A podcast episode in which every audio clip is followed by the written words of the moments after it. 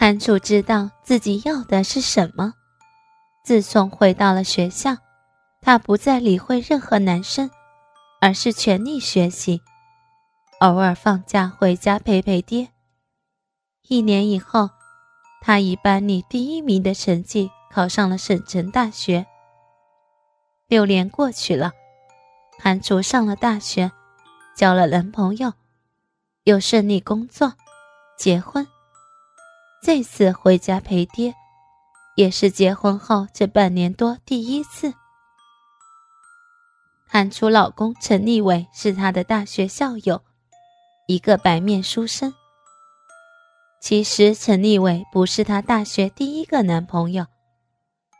大学时候，她早知道自己的优势，每天把自己打扮得漂漂亮亮的。交了两个男朋友以后，终于遇上了陈立伟。为了陈立伟，她毫不犹豫地与第二个对她很好的男朋友分了手。为了报答，她也会偶尔和前男友小聚一下。为了缠住陈立伟，她用了小女人的一切手段，用多年练就的超越同龄女孩的床上功夫，让陈立伟迷搭迷得不行。最后，终于修成正果。一直到毕业、结婚，而这一切，并不是陈立伟有多好，只因为他有个省里某局任领导的爸爸。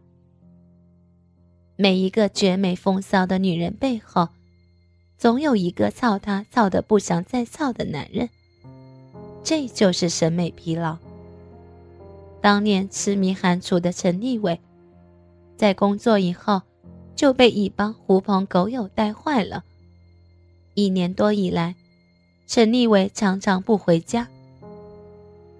为此，陈局长也多次教训儿子：守着这么漂亮的老婆，还在外面胡来。所谓家花没有野花香，韩楚再风骚，也不及那风月场上的职业小姐们十分之一。虽然结婚以后稍稍收敛，但半年以来，韩楚的肚子一直没有动静。这可让他公公陈局长着急死了。这个两代单传的家庭，有着显赫的背景及丰厚的财产，一家人都急着生个小孙子接班呢。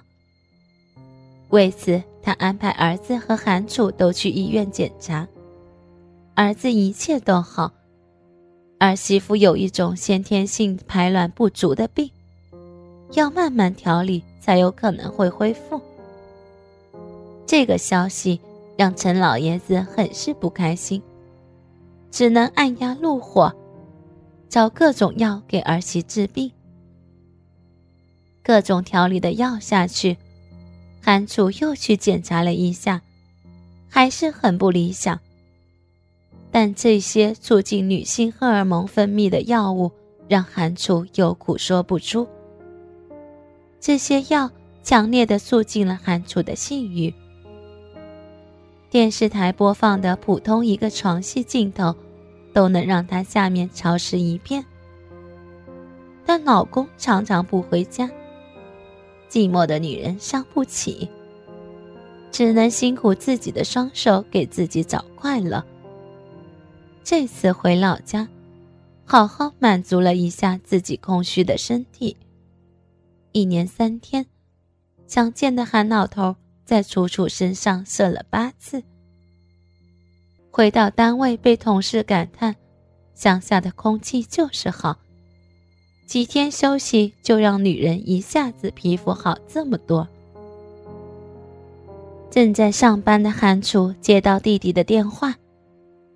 弟弟让他去工地上一趟，他有事情想当面跟他讲。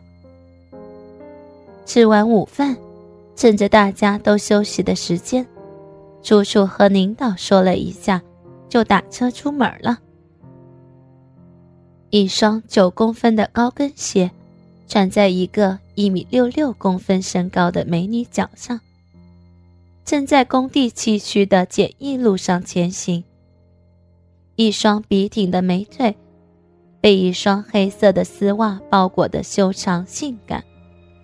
膝盖上面十五公分的短裙，紧紧裹住浑圆的臀部。修长的白色衬衣很好的衬托着细腰。一对好乳夸张的撑着衬衣，仿佛随时要蹦开。不经意的从侧面看去。透过衬衣纽扣间的缝隙，很容易看到白白的乳，黑黑的乳罩。一头长发被精致的挽了个发髻，盘在脑后。长刘海斜斜的分割了美女的额头，细汗从淡妆的脸庞渗出，微微干枯的红唇更显美女的性感。其实单位的制服不是这么性感，只是天热。外套现在被韩楚脱下来，拿在手中。远远的有几个没有午休、正在抽烟的民工看到韩楚。一个新来的小伙子先看到了，鸡巴一下子硬了，淫笑起来。看看看，那边来了个骚娘们，真他妈漂亮。另外几个转过身，也给韩楚行起注目礼来。这个工地房子已建好了大部分，韩聪的办公室在二楼最里面，简单的装修了一下。一楼是民工们的宿舍，上二楼楼梯口有一扇大铁门，锁上了。楚楚给弟弟打了个电话，弟弟就从楼上冲了下来。把姐姐接了上去。韩楚几个月没来看弟弟，因为有很多不便。他看到弟弟又成熟不少，心中安慰。到了办公室，韩冲给姐姐倒了一杯水喝了，又看到姐姐满脸潮红，白衬衣背后已经湿了一大片，贴在身上都能看到美丽的肌肤。就打了一盆水，拿了一条毛巾给姐姐擦擦。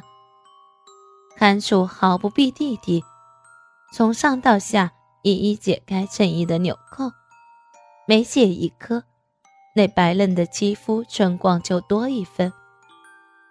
用沾了水的毛巾细细擦过脸，又擦雪白的脖颈、胸口、腋下、腰间。背后最多汗的地方够不着了。楚楚一把把毛巾递给弟弟。韩冲看着绝美姐姐的胴体，身体早就燥热不已，剩下的大鸡巴把裤子顶了个大帐篷。姐姐把毛巾递给他，他马上细细的帮姐姐扎起背来，细滑的肌肤，性感的黑蕾丝乳罩。都让韩冲不能自已，半天才擦完。韩楚看着韩冲，早就明白自己弟弟心里的想法，没有丝毫的犹豫，将自己鲜红的嘴唇贴上了弟弟的嘴唇，同时用手抚上了弟弟已经拱起帐篷的鸡巴。一切都尽在不言中。